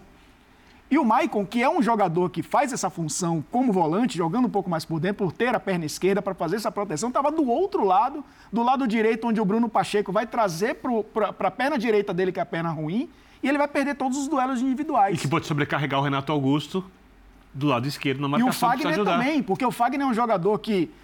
a ideia do Luxemburgo não, é, é aquela coisa, né? O, o lance do Fagner não estava planejado. Mas ele, muitas vezes, é um cara, é o lateral que vem por dentro, é o cara que vem trazendo um pouco mais por dentro. E quando o lateral é, adversário vai para a ponta, alguém tem que fazer essa cobertura. Então o Fagner faz essa diagonal toda para poder marcar o, o lateral e o ponta, porque é, o, o- também o, o Luceiro sai da área, mas o Pochettino também vem fazer essa dobra do lado é, oposto e expõe totalmente o lado direito. Ele começou com o Juliano por ali, inclusive. Eu queria entender isso. Você está falando, eu fiquei pensando assim. Eu queria ter Mas entendido eu- um pouco melhor essa escolha. Tudo bem, Mas o eu Rojas admito machucou, que- não Ah. vai nem para a partida. Mas eu queria ter entendido um pouco melhor porque ele faz isso e não coloca um cara de velocidade, por exemplo, aberto. No lugar do eu Michael, você admito- está falando? Não, no Do lugar do Rojas. Tá. No lugar do Juliano. Ele- do é, então, ele escolhe o Juliano. Mas eu admito que em nenhum momento eu esperei que o Luxemburgo fosse falar sobre isso. Sim. Até, até pelo que você falou de comportamento. Ele podia pelo menos ter corrigido, né? Podia, não precisava falar, não, mas podia já que, já, assim, É. com 20 e 25 minutos, já, já, já tava claro que não estava dando certo, né? Ele, que ele poderia tentar reorganizar de alguma forma. E o, e o Calçade falou do Luxemburgo tirar um coelho da cartola, fazer algo diferente. Ele não vai fazer isso, porque ele, ele já disse várias vezes que tudo que é feito hoje, ele já fazia há quase 30 Não, e- anos. E, e então a, não, não e a vai argumentação, acontecer e a algo diferente. argumentação dele, a gente estava até aqui comentando, e a argumentação dele para sustentar por que, que ele não troca, por que, que ele não dá fôlego, por que, que ele não tenta algo novo, como você disse. Ah, fulano estava bem, fica, Beltrano estava bem, fica, o outro não estava, se estava cansado tem que ficar porque é brilhante. Então, tipo assim, ele não pensa em nenhum bem momento cansado, em trazer um algo novo, porque se eu acho que está minimamente bem, deixa eles aí, deixa eles aí. Aí ele começou a enumerar jogadores que aí você se questiona se você viu o mesmo jogo que o Lucha no segundo tempo. Não, porque o Juliano estava bem, o Fagner bem, o Fábio bem, o Renato bem. né? Não é uma questão de bem ou mal. Do outro lado, e futebol é uma competição, do outro lado, fresco, sangue novo, poupando. Começou a te atacar, você começou a ficar desconfortável. Não é simplesmente, eu acho que ele está bem. O que, que eu quero desse jogo? Eu Sim. quero esse empate e eu acho que o Corinthians não quer esse empate. Quando, quando o Vessone faz a pergunta até de o, o que o torcedor, por que o torcedor pode acreditar, e é muito bem construído até porque pa- para de querer, sabe, Luxa, querer brigar por aqui. O que, que você tem para falar para o torcedor? Sim. E ele, mais uma vez, ele não fala. Eu até anotei aqui. é, nós temos condições. Olha a camisa que a gente veste. Nós somos fortes. E na verdade a pergunta pergunta, é, mas era, você por acha que, além de tudo... A pergunta era, você acha que o time merece aplausos? A pergunta era bem É. objetiva. E aí né? a Isso. seguinte É. foi essa, É, né? depois vem, vem logo em E aí seguida essa. ele, E aí? Ele, ele puxa para um lado, não responde, até porque eu acho que ele não teria o que listar, que é o que a gente fala, não tem um processo ali que você vê uma coerência, tentei, não deu, fiz no outro jogo, peguei, não, não tem o que listar e vai no, vai no clichê, que é o que o Bom. Corinthians tem hoje para jogos de volta. É forte, é camisa, é o Cássio se tiver empatado no segundo tempo, é a trave, É é, Gil a mística. fazendo gol. E, e dentro de É. campo é muito pouco a, a se falar. Na semana que vem essa resposta vai vir dentro de campo, né? A gente vai acompanhar, mas antes eu quero dar uma passada na arbitragem também de hoje. É, vou começar pelo gol do Fortaleza, um gol anulado no campo. E o Esteban Ostoic, depois, depois de muito tempo, é orientado a ir até a cabine de VAR analisar o lance. Assim, é, Imagina se fosse difícil, Bom? É. Então, que bom que houve um, um- um remendo, um conserto, e é para isso que o VAR tá ali, ok? Mas assim, a demora, Léo, me chama a atenção. Me chamou Por que também. Que não chamou mais rápido, né? E assim, a própria execução, né? E, e foi chamada a atenção sobre isso durante a transmissão, né? Que é. é- já, já coloca o melhor ângulo, né? É, no- no- porque assim. Que era de trás do gol, Eu, né? eu, não- eu- eu consigo entender o erro da posição que ele estava, porque de fato parece que, parece que o Fábio Santos é deslocado para frente. Mas o vídeo está lá para corrigir. Tá muito claro que não tem nenhuma intensidade no contato, tá muito claro que ele, que ele, que ele se joga ali para frente justamente para tentar cavar essa falta. O gol é legalíssimo. A, a existência do VAR é para corrigir erros claros e óbvios, e acho que é difícil achar um mais claro e óbvio que esse, né? Não tem absolutamente falta nenhuma nesse lance. Alguém vê diferente? Não, eu, a única diferença minha para a visão do Léo é que eu desconfio que o juiz viu alguma coisa, aliás, ele achou que viu, porque o árbitro apita também um pouco por intuição. E pode ser isso que o Léo disse. Mas depois, quando ele vai olhar, o VAR olha, demora para chamar, inclusive, mais do que devia. E acho que eles ficam procurando alguma coisa que o juiz supostamente achou que aconteceu. Porque Pra ele não pode ter visto. Pra olhar o momento errado, é isso? É, não, não, porque ele não pode ter visto que, assim, ele não viu o que aconteceu, uma coisa errada porque não aconteceu nada errado. Não é um lance interpretativo, dúbio, discutível, é um lance muito claro, limpo, da disputa de bola por cima. E eu imagino que o VAR ficou procurando o que o juiz pode ter visto, ou que intuitivamente, ou o que ele achou que aconteceu ao ver o movimento do Fábio Santos indo um pouco à frente. E eles procuraram, procuraram, procuraram, procuraram, demoraram tanto para procurar que não acharam nada, porque não tinha o que achar. Falaram para o árbitro ir olhar o lance no vídeo e o árbitro invalidou o gol porque não aconteceu nada. Esse lance é bem curioso porque tem três lances idênticos na mesma jogada. O empurrão do Juliano no jogador do, do. A gente vê aí, ó. Tem o empurrão do Juliano ali no Tinga, tem um contato do Tite com o Gil. Olha ali, tudo, tudo isso no mesmo Fiquei lance, olha lá. dúvida se ele estava É. falando do Fábio Santos ou do Gil quando ele anula. Pois é, e, e- Ah. e nenhum é falta. Porque Pois tudo Tudo é busca por espaço, espaço, é. exatamente. É isso, foram quase cinco minutos, Pedro, para finalizar um lance que de repente poderia ter sido olhado de forma mais rápida, mas assim, corrigiu um erro, né? É, mas é, é muito do que se fala, parece que fica procurando, procurando, procurando. Deve ter alguma coisa, procura, procura, procura. E, e o VAR não é isso, né? O VAR é para trazer algo claro e óbvio que o juiz não viu. Mas parece que o VAR fica procurando. A cadeia funciona de forma problemática, mas no fim evita um erro maior de dentro de campo. Exato. Bom, possíveis pênaltis. Primeiro, é, vamos ver. colocar o lance do Gil no Bruno Pacheco, se eu não me engano, estava 1 a 0 né? Você vê que o Loberto- o Lobertosi adora um pênalti. Eu O gosto. Léo Bertozzi gosta? E o Não mais que o também. professor Calçade, mas... Ih, gente. Não, são quase são do mesmo turno, da mesma Mas turma. isso, mas isso Pra pra mim, mim, pênalti. Isso pra Vamos mim lá. é pênalti. Pra mim, Porque a pênalti. bola já foi e tem, e tem o, o- a alavanca. Ó. Jogador do Fortaleza chega antes, o toca a contato bola, da área, Gil né? chega atrasado, faz a alavanca Ó. dentro da área. Ali- Aliás, eu, eu nem consigo, tipo, pra Olha, mim, tu- tudo segue o manual. O jogador do Fortaleza chega antes, toca, a bola já passou, o Gil chega atrasado e tem um contato faltoso. E dentro da área. Se eu sou o senhor do VAR lá, eu, eu mando voltar no Procuraram tanto É. na cobrança de escanteio do gol e... E aí passou. Nossa, não sei o que, que deu lá na hora. E o curioso desse lance é que Gil sabe que ele tocou, porque ele, ele toca, olha, quando ele Ó, tenta joelho, recolher joelho, depois, ó, joelho com joelho ali, ó. Joelho com joelho. A E perna ali, direita, ó, que eu falava, tenta né? recolher 33 depois. minutos, né? 33 minutos ali, 32. 1 a 0 Era, era algo que poderia condicionar bastante a situação ali. Birner está olhando atentamente. É assim, eu fico pensando o que é o futebol e o que virou o futebol. Eu vou ter que falar do que virou o futebol, então eu vou ser obrigado. Mas esse, mas esse lance na década de isso aí 90 não foi pênalti. Birner? Não, o jogador espera o contato, cai fácil demais. Não, é, uma- é uma coisa chata. Nossa, a busca, mas Mas ele tudo bem. tomou uma joelhada no joelho. O que, que você queria que ele fizesse? Tudo bem, vai, vai. Na década Vai, de tudo 80 pra mim era pênalti, na década de 90 também, e na década de 2000 também. E agora, E não tinha VAR nessa época. e, e agora com o VAR é mais absurdo ainda não dá. Essa aí não entra na, naquela tua galeria lá do meu pênalti, não. É, eu, eu não consigo perceber. Ela já ia também. sair, mas tudo bem. Vai Meu lá. amigo, O outro lance. Vai lá, joga na, toca na bota, vai lá, Bota- vai. Você tá parecendo A bola ia sair, então alguma pode coisa fazer o pra que não quiser. pô. O outro lance, eu concordo com você que não existe necessidade. Aí não, aí não dá, né? Porque aqui a gente já tem o, né, o pênalti, o pênalti brasileiro, que é o- também uma característica nossa, porque não se dá em outro lugar no mundo. E esse seria seria, pênalti esse seria o pênalti brasileiro, mas como a gente está na América do Sul, não dá para marcar. eu- Torneio continental. Tem o Ultra, né? O pênalti, e, e semana passada a gente. Na semana passada a gente descobriu Ultra, né, o Ultra, né? O pênalti. pênalti. E, e, gente, semana passada a gente teve o pré-pênalti no, no São Paulo Fortaleza, que é uma novidade para mim, né? Que é o lance que vai ser pênalti, o jogador evita, que, o atacante evita que o pênalti aconteça, porque ele cai antes. O Marinho também. né? Ele, o Marinho também. É, mas- e mas esse o seria Marinho- o pênalti brasileiro. Mas, o árbitro é estrangeiro, o gramado. torneio- o árbitro é É estrangeiro. calçado, ele calça o gramado com o pé esquerdo. O árbitro é estrangeiro, torneio continental, então isso não dá pra marcar, tudo não é nada, o árbitro-. O né? é estrangeiro, o talvez ele esteja menos condicionado pro Marinho, mas o Marinho se prejudica muito com isso aí. Porque assim, Ah, na maioria das vezes você vai convencido de que não foi. Já, já pela postura dele, como, como ele, aí, eu, aí eu concordo com o Birner que é a ação de procurar o contato.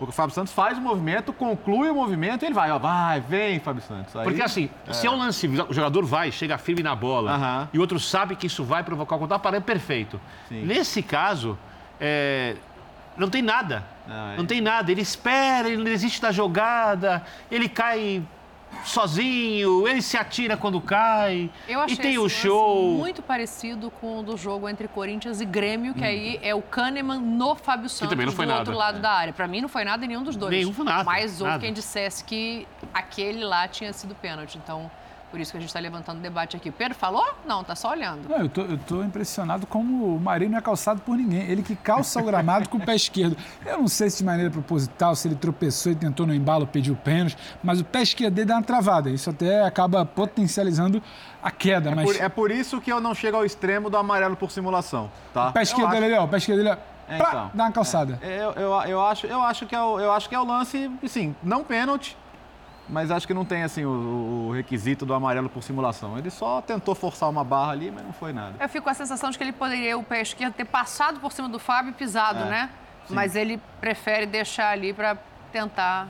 E não tá afim de uma queda muito brusca, né? Eu até entendo ele, assim, tem que ter aquela quedinha leve, né? Assim, porque tem a simulação, mas tem que ser uma coisa, ó, ó lá, cai, Não foi aquela com três rolamentos. Esse é o tal, típico assim. do lance que o jogador dá um tapa para a linha de fundo e sabe que a, a jogada já acabou ali.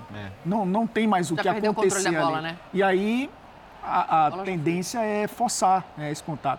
É, eu tive um treinador na base que falava que quando, quando tiver um contato na área, arracha o pé na, na grama, que o árbitro vai achar que realmente você foi calçado. Ah. Isso acontece no futebol quase sempre. Sim. Arrastou o pé na grama, é, 90% dos casos o cara tá cavando um pênalti. Amigo, cavando o, uma o falta. Wagner Diniz arrumou de pênalti assim na vida? Né, Pedro Ivo? Hã?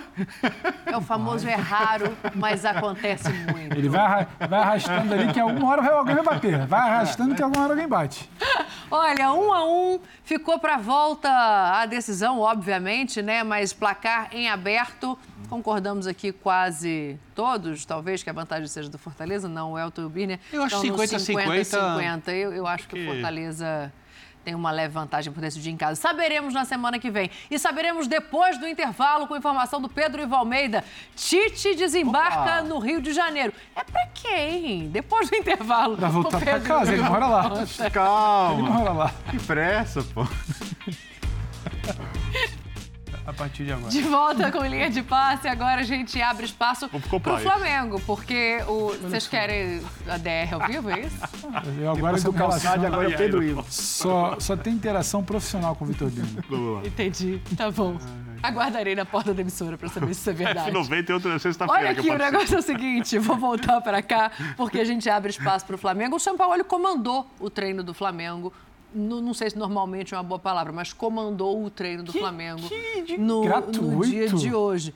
Normalmente, o ambiente não é normal. Ah, tá. É um ambiente pesado, Ah, o é Paulo um Souza já clima... comandou treino assim também. É Exatamente, mas deu no que é deu. da cara. E aí hoje, Pedro Ivo Almeida estava acompanhando o desembarque no Tite do Rio de Janeiro, onde ele mora. Obviamente eu fiz uma Eu brincadeira não, aqui. tinha uma galera mas, mas eu tava de longe só. Mas Eu queremos saber as informações. Não se faça advogado. não, uma hora dessa, assistindo quase uma hora da manhã.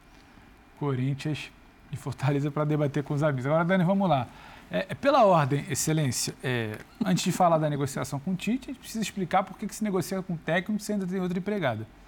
Sampaoli está empregado. E sim, Sampaoli comandou um treino, comandou uma atividade.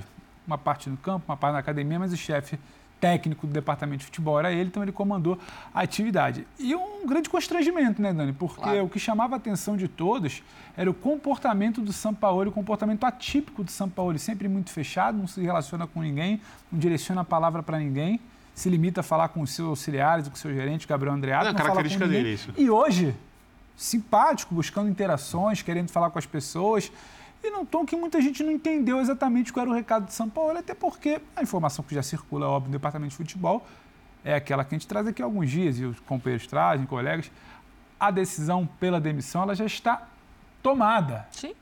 Ela já está tomada. Inclusive, isso é de ciência dos jogadores que ficam entre si aí. Já foi, ser já 50 caiu. milhões de reais em rescisões como é que, Domenech. como é que tá, já caiu, como é que não tá. Nisso entra um São Paulo para comandar treino com comportamento atípico, que não é o peculiar, que muita gente esperou durante todos esses meses e não teve. E agora, já ali na marca da cal, só para chutar ele oficialmente, ele tem esse comportamento. E aí a decisão da diretoria, que em paralelo, por que não demite São Paulo, então, logo, já que tem jogo no final de semana?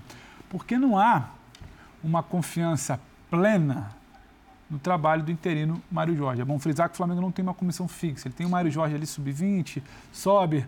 É tipo um golfinho, vai ali, faz uma graça, depois volta. Então o Mário Jorge não tem essa Seria bom se confiança. tivesse, Seria bom, mas aí, aí é até um outro debate. Mas não tem essa confiança plena no trabalho do Mário Jorge. Entende que não dá para deixar o time à deriva. vaga, né? A deriva no momento de buscar vaga, os jogadores querem buscar vaga. Os jogadores querem, inclusive, saber da transição logo. Não gostaram do comportamento de São Paulo, não gostam desse constrangimento de hoje, mas ao mesmo tempo a diretoria, muito na figura do Landim, não confia plenamente no Mário Jorge. Então, em paralelo, tenta correr com uma negociação que não é simples, que é com o Tite. Sim, Tite é o grande nome do Flamengo no momento, informação que o Zinho já trazia desde que o apito acabou, né? Desde que o apito foi dado, acabou o jogo, o Sport Center do pós-jogo ali no domingo, depois do título de São Paulo, o Zinho vinha trazendo essa, essa informação, batendo nessa tecla. É o Tite. O Tite, depois de muito tempo, ele dá o sinal verde, ele libera que Gilmar Veloz e a gente tenha uma conversa, e de fato há uma conversa. Isso, ao passo que a conversa anda, isso deixa o Flamengo otimista. Mas ao mesmo tempo o Flamengo entende que a conversa ela, não é simples. Ela não é uma conversa de acerto do dia para a noite, de hoje para amanhã. Então demite São Paulo que amanhã de manhã uma minuta está trocada, está assinada, não é.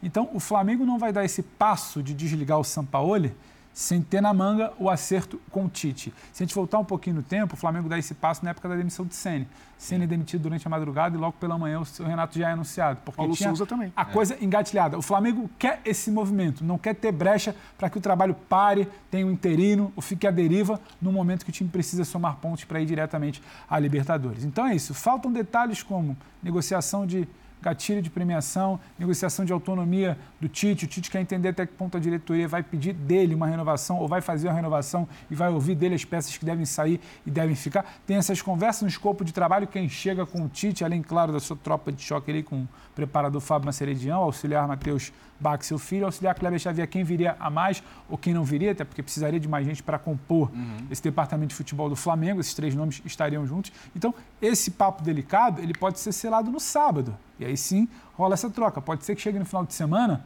o jogo com o Bahia e esse acerto ainda não esteja sacramentado. E aí sim, por mais constrangedor e incoerente que pareça, São Paulo vai comandar o time. Como foi Mas é a do Flamengo, é com cautela, manter essa conversa que é considerada boa pelo Flamengo para tentar buscar esse acerto com o Tite. Está caminhando. Conversa tem, é o nome. São Paulo ainda não foi demitido por conta disso, mas a diretoria tem confiança nesse acerto com o Tite. Não é fácil, tem coisa na mesa. Sim. Mas a conversa está evoluindo. Você brincou sobre a tal viagem, nem os colegas gaúchos que estão vindo para o Maracanã?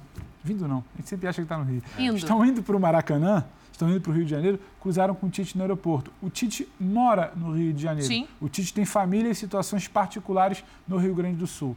E essa viagem, até tentando entender com o gente do Tite, ela já estava programada antes de São Paulo, final de Copa do Uhum. Brasil, negociação. Então, só porque você também citou, é o cenário de momento. Flamengo quer o Tite, quer muito, conversa, tem otimismo. já evoluiu, né? E só vai me tirar São Paulo quando tiver com a carta na manga ali para É, apresentar eu, logo na eu acho o seguinte. É, O que você ontem, ontem, ontem falei no final do linha e eu vou repetir. Os três técnicos que estão na primeira prateleira não significa que são os melhores. Eu acho que são, tá? Mas não significa necessariamente que são os melhores. Hoje em dia são Fernando Diniz, Dorival e Tite. Eles são os três técnicos brasileiros. Não estou tirando o Abel do pacote, tirando o Voivoda, melhores que estão em atividade no Brasil hoje.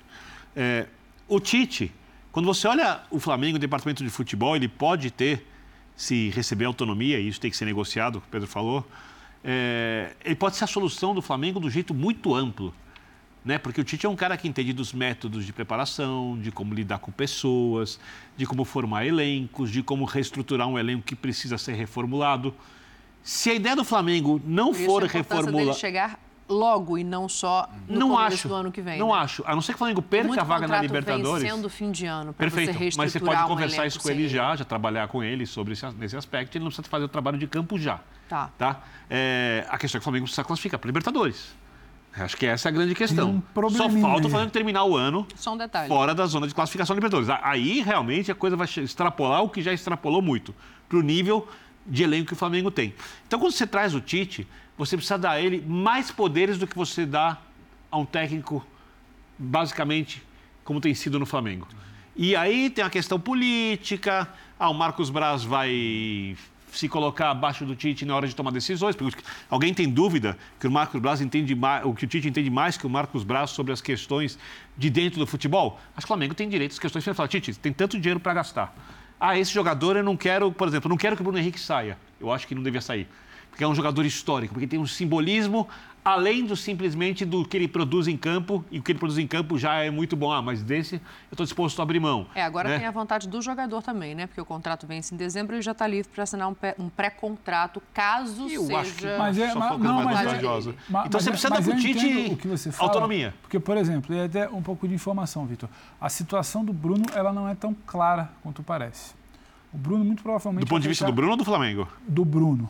Do Bruno, da vontade do Bruno. O Bruno muito provavelmente vai fechar seu último grande contrato, assim, Uhum. com protagonismo um pouco mais longo e tal. Ele quer uma valorização. E o Há um- contrato longo? Há um debate E um no Flamengo longo. sobre essa valorização. E aí eu acho que sim. O Tite, se estão indo atrás dele, ele tem direito de virar e falar: o que que vocês pensam sobre o Bruno?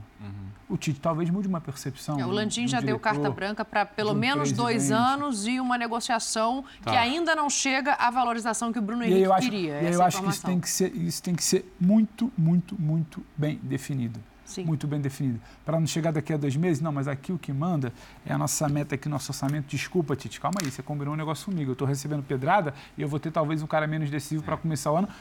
e aquele papo ali que a gente teve. Então, eu acho que isso precisa, precisa ter muito bem claro. É o quê? É o Braz que vai mandar? É o orçamento do Landim?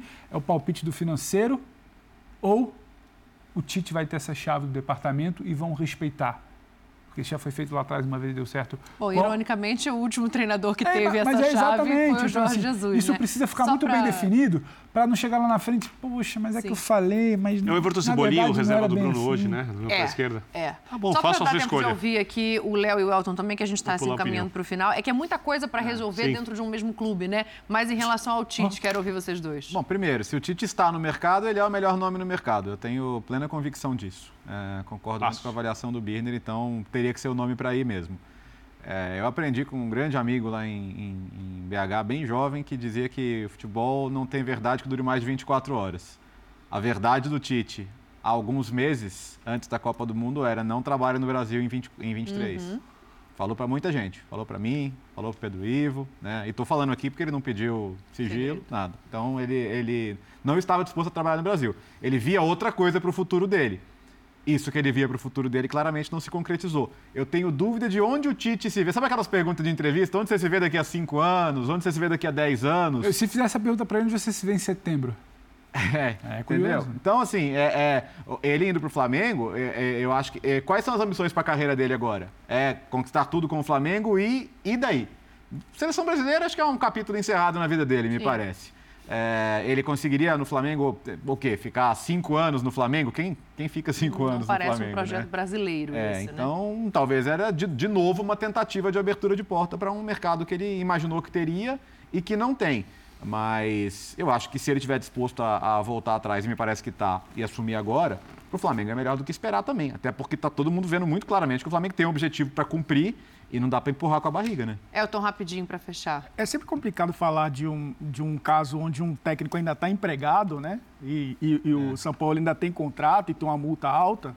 Mas a, a tendência é claro que ele não permaneça. Eu fiz um jogo no fim de semana, o jogo do Olympique de Marseille contra o PSG, um- o Olympique foi atropelado. E o Olympique está sem técnico. É, coincidentemente, São Paulo ele treinou o Olympique. E eu até falava com o Luiz Carlos Largo que dois técnicos está, o, o- o- Galhardo ele foi sondado pelo Marcelo no início da temporada e acabou não acertando. E aí o com Marcelino, ninguém, Galhardo, é, pelo visto, o né? Marcelino acabou Pra não fechar, que eu tenho que acertando. fazer intervalo, hein? E os dois, É eu, eu até, eu até questionava quem vai ser- se empregar mais rápido, o Tite ou o Galhardo? Uhum. Porque os projetos não apareceram para eles fora dos seus países. Sim. E eu acho que a tendência é é que caro para o Brasil hoje, né? é, e, e eu acho que para a Argentina também. Mas, Ah, sim. mas a- acredito que o Tite, é, voltando para o Brasil, ele tem um lastro de mais de quatro anos, onde ele tinha uma estrutura de futebol, onde o, o diretor era quase parceiro dele, que era o Edu, depois o Juninho, que ele não vai encontrar no Flamengo. Ele vai chegar num terreno onde ele vai pisar. Sabe aquelas Olimpíadas do Faustão que o cara pisava, tinha um isopor? tinha um isopor. Só tá É a minha inspirado, deixa, mas é a minha é. deixa para fazer o intervalo. Ele não Mas tem isso, todo aquele da porta, sentido porta que o o cara vinha da- dava na porta. É isso, Amanhã exatamente. falaremos mais do Tite, intervalo no Linha de não sei o quê. Ah, não, Birner. Ah, você nunca viu o Ah, Faustão? não. Aí parei. Acabou o Linha de Passe. Obrigado pela sua companhia. Amanhã estaremos espalhados ao longo da programação. Que juntar essas pessoas Mas aqui estaremos aqui. é perigoso. Um beijo pra você, uma boa noite. Saúde e paz a todos. Assisti as Olimpíadas do Faustão Quase que no, eu esqueci. no YouTube. Saúde, Põe, põe no YouTube Saúde. que tem, todos. Põe, põe ponte do Rio que cai.